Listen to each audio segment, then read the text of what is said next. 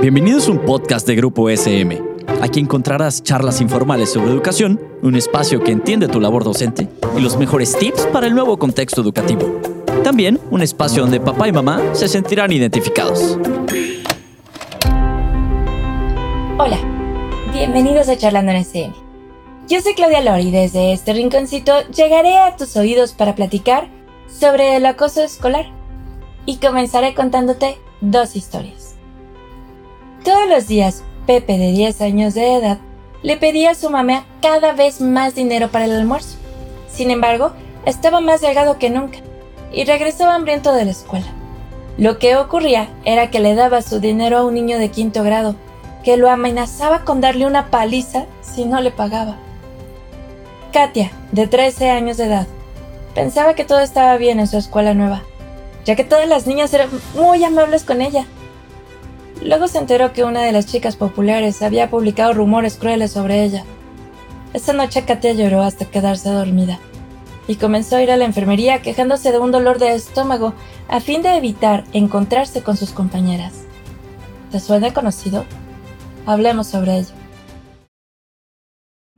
Detectar el acoso escolar y el ciberbullying lo antes posible es vital. Al escuchar la frase acoso escolar podemos pensar, a mi hijo no le pasa esto, él está perfectamente bien. Sin embargo, la mayoría de veces el ciberbullying y el acoso escolar es mudo y en ocasiones también ciego. Por eso es importante que ahora que estamos en plena pandemia y pareciera que nuestros hijos están fuera de peligro, no bajemos la guardia. Debemos estar más pendientes que nunca para detectar y bloquear situaciones peligrosas, supervisando el tiempo, cantidad y calidad cuando nuestros hijos navegan por la red. La escuela, ya sea presencial o en línea, deberían ser siempre lugares de aprendizaje y sitios donde los jóvenes se sientan seguros para divertirse, aprender y socializar. Pero está claro que no siempre es así. Hay veces que los niños pueden estar sufriendo al ir al colegio y convertirse en uno de los peores momentos de sus días, porque apareció el bullying. El primer paso para poder identificar un problema es conocerlo. Empecemos entonces preguntándonos, ¿qué es el acoso escolar? Es normal que, por ejemplo, un día nuestro pequeño tenga una pelea o una riña con algún compañero. Pero es cierto que si se producen agresiones psicológicas o físicas de forma constante y a lo largo del tiempo, estamos hablando de acoso escolar donde además hay una víctima que está sola frente a uno o varios acosadores y casi siempre delante de muchos testigos, que la mayoría de veces no hacen nada para pararlo, ya sea por miedo o vergüenza. Ya que entendemos cuál es el problema, es momento de identificarlo. En ocasiones es un pequeño detalle que nos alerta y nos hace mirar con un ojo más crítico las reacciones y comportamientos de nuestros hijos. Generalmente en estos casos se detectan síntomas como tristeza repentina, menor rendimiento escolar, cambios de humor o ansiedad, excusas para no ir a clase, quejas y malestar físico antes de ir a clases, querer evitar las actividades con sus compañeros, pedir dinero a los padres con frecuencia o la pérdida de material escolar de forma constante o la ropa rota. Aparte de todas estas manifestaciones que podrían inducir a pensar que nuestro hijo sufre acoso escolar, hay que tener en cuenta la posibilidad de un acoso escolar digital, acoso también conocido como cyberbullying, donde la agresión se manifiesta a través de las redes sociales, WhatsApp y otras aplicaciones móviles mediante insultos, amenazas o exclusión. En muchas ocasiones ni siquiera los acosadores ni los observadores son conscientes del daño que pueden llegar a causar. Las víctimas de acoso escolar, en contra de lo que algunos pueden pensar, no crecen siendo niños más resistentes, sino todo lo contrario. No es bueno para el desarrollo de su personalidad ni para el desarrollo de su vida. Por eso es tan importante la prevención y concientización, tratando el tema en las aulas y en casa de manera habitual y natural. Que los niños sepan por qué está mal y las consecuencias de hacerlo o sufrirlo en el caso de los padres es importante dedicar tiempo a nuestros hijos, hablar con ellos y preguntarles cómo están. Ser un pilar de confianza para que, si sería el caso, tenga la suficiente seguridad para saber qué nos importa y vamos a hacer algo al respecto. En el caso de los maestros, aunque ellos ya lo saben, hay que estar siempre alerta en las aulas, pues muchas veces estos casos suceden dentro de ellas. Conseguir un buen clima en la clase y favorecer la comunicación ayuda a prevenir el acoso escolar. Y por supuesto, en el caso de los menores, no participar de estos abusos, ni siquiera siendo observador. Existen varios tipos de acoso y es importante identificarlos. Te voy a platicar de ellos. El acoso escolar verbal se caracteriza porque el acosador expresa palabras crueles, insultos, amenazas, intimidación, bromas y frases excluyentes sobre la apariencia, la condición sexual, la condición económica, la raza o la discapacidad de la víctima. Los niños son más sensibles a este tipo de comentarios. Por ejemplo, cuando un niño dice a otro, estás muy gordo y tu mamá también. Los niños que son víctimas de este tipo de bullying pueden mostrarse ausentes, malhumorados o mostrar un cambio de apetito. Además, pueden decir algo de los que ya les han dicho en la escuela y preguntarse si es cierto. El bullying físico se caracteriza por un comportamiento agresivo e intimidatorio por parte del acosador, que incluye patadas, golpes, bloqueos o empujones. Es la forma más conocida. Un ejemplo sería que un niño es intimidado por otro niño que le mete el pie para que se caiga. Por desgracia, muchos niños no cuentan a sus padres lo que ha sucedido, pero los padres pueden detectar si su hijo está sufriendo acoso escolar físico porque este tipo de bullying suele dejar marcas en el cuerpo de la víctima, lo que manda una señal de alarma. Algunas de estas marcas corporales son cortes, moretones, la ropa rota. Además, la víctima puede quejarse frecuentemente de dolores de cabeza o de pancita. Otro sería el acoso social. Es el más complicado de detectar y suele suceder a espaldas de la víctima. El objetivo suele ser que la persona no se una o no forme parte de un grupo, ya sea en los partidos de fútbol, del recreo o cualquier actividad social o educativa del centro, en donde estudie. La víctima es repudiada o rechazada por sus compañeros. Un ejemplo sería, un grupo de chicas en una clase de gimnasia sacan sus fotos sobre la fiesta a la que fueron, y una de ellas no estaba invitada. Estando presente la tratan como si fuera invisible. Cyberbullying. Es un fenómeno que ha nacido debido al auge de las redes sociales. Se caracteriza por el acoso o la intimidación producida a través de las redes sociales, mensajes de texto y correos electrónicos. A través del medio digital, el acosador difunde falsos rumores, mentiras, amenazas, comentarios sexistas o racistas, causando un enorme malestar y problemas psicológicos y emocionales en la víctima. Por ejemplo, cuando un chico tuitea o publica un estado en Facebook como Ramón es un perdedor. ¿Cómo es posible que tenga novia? Seguro que su novia solo lo quiere por el dinero que tiene. Es posible que la víctima de ciberbullying pase mucho tiempo online y se muestre triste y ansioso después. Además, la persona que sufre este tipo de acoso y cualquier forma de acoso escolar puede tener problemas para dormir y puede llegar a suplicar no ir a la escuela, ausentándose de actividades que antes disfrutaba. La existencia de diferentes tipos de bullying nos muestra hasta qué punto las acciones orientadas a dañar o atacar a otros pueden adoptar diferentes formas. Por eso es responsabilidad de los adultos detectar estas formas de violencia física o psicológica y ponerles freno, poniendo el foco en las necesidades de las víctimas. ¿Qué hago si mi hijo sufre bullying o acoso escolar? En primer lugar, debemos saber que ante esta situación como padres no estamos solos. La comunidad educativa, los profesores, orientadores y directivos de cualquier escuela están para apoyar y solucionar esta situación. En muchas ocasiones existen protocolos establecidos que ellos mismos ponen en marcha cuando se ha identificado y se denuncia el acoso. Principalmente la detección temprana y la rápida actuación son claves para ayudar y no ocasionar un trauma al menor que lo sufre. Por eso es importante establecer confianza con el menor y hacerle sentir seguro. Muchas veces el lugar donde suele identificarse si el niño decide contarlo es en casa. Pero también los profesores son de mucha ayuda. Es por ello que el primer paso es hablar con él, haciéndole ver que tiene nuestro apoyo y nuestra seguridad.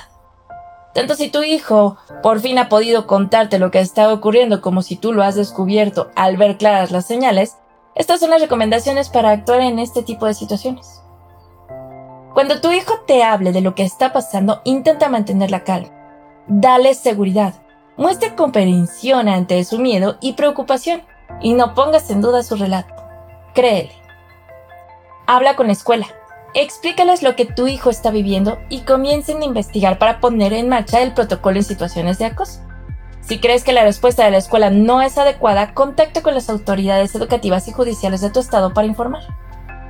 Evita hablar con los agresores o sus familias. Esto solo puede agravar el problema y crear más tensión. Intenta dedicar más tiempo a tu hijo. Haz que sienta que su casa es un entorno seguro y anímale que exprese sus sentimientos y emociones. Muéstrale una actitud positiva de afrontamiento al problema. Evita hacerle reproches por cómo ha estado actuando para él, quizás es un problema o una situación de vergüenza o culpa. Piensa que reaccionó como supo con las herramientas que tenía en ese momento. Anímale a que contacte a sus antiguos compañeros o amigos para que hagan actividades juntos fuera del entorno escolar. Evita que se aísle y que su mundo se reduzca únicamente al ambiente familiar.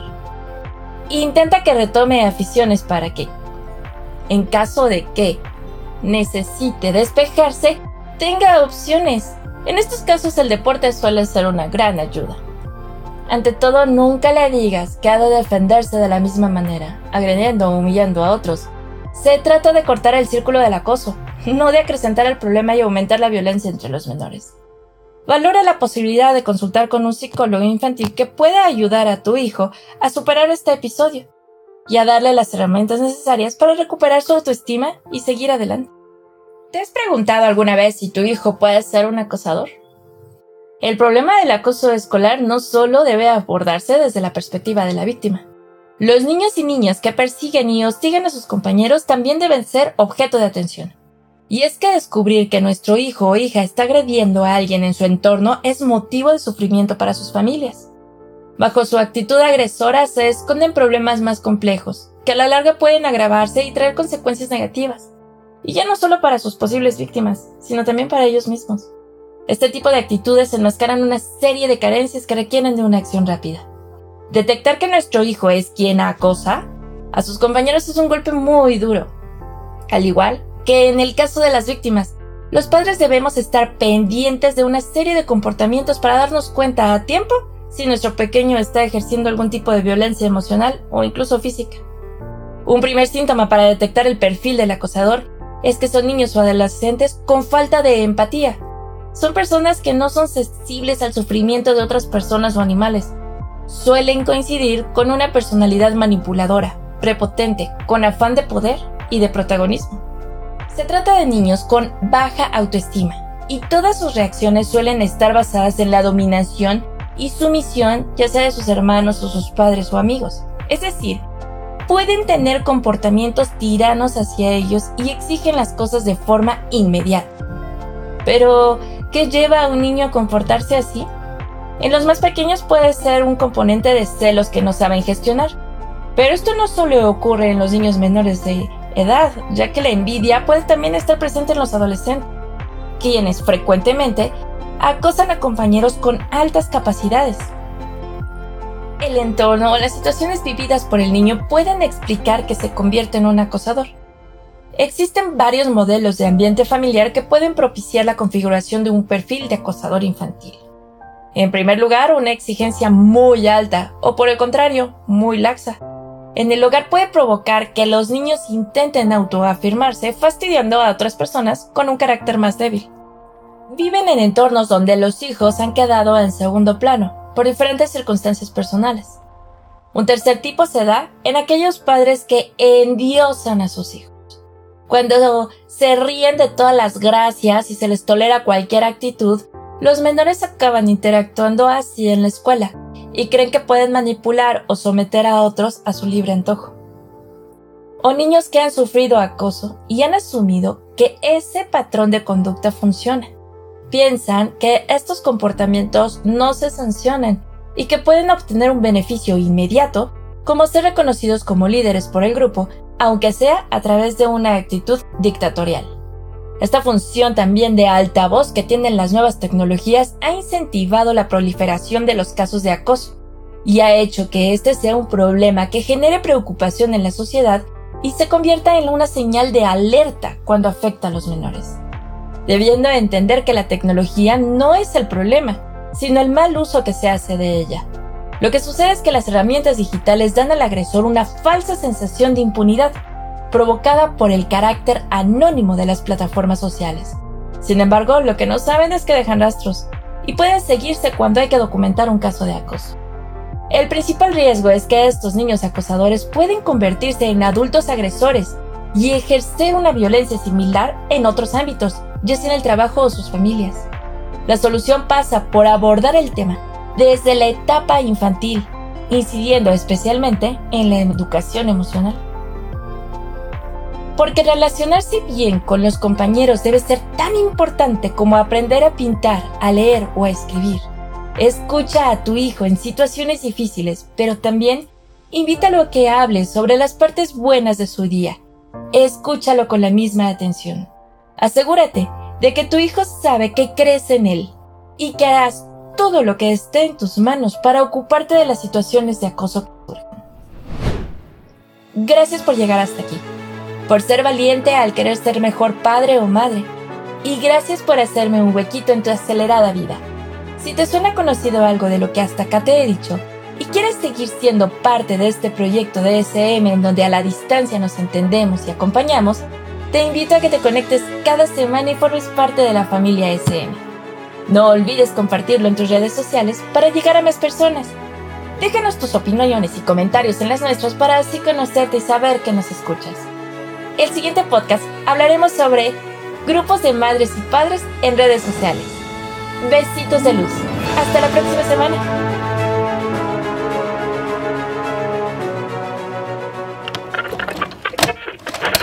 Esto fue un podcast producido por Grupo SM. No olvides suscribirte al podcast para que no te pierdas ninguno de los episodios.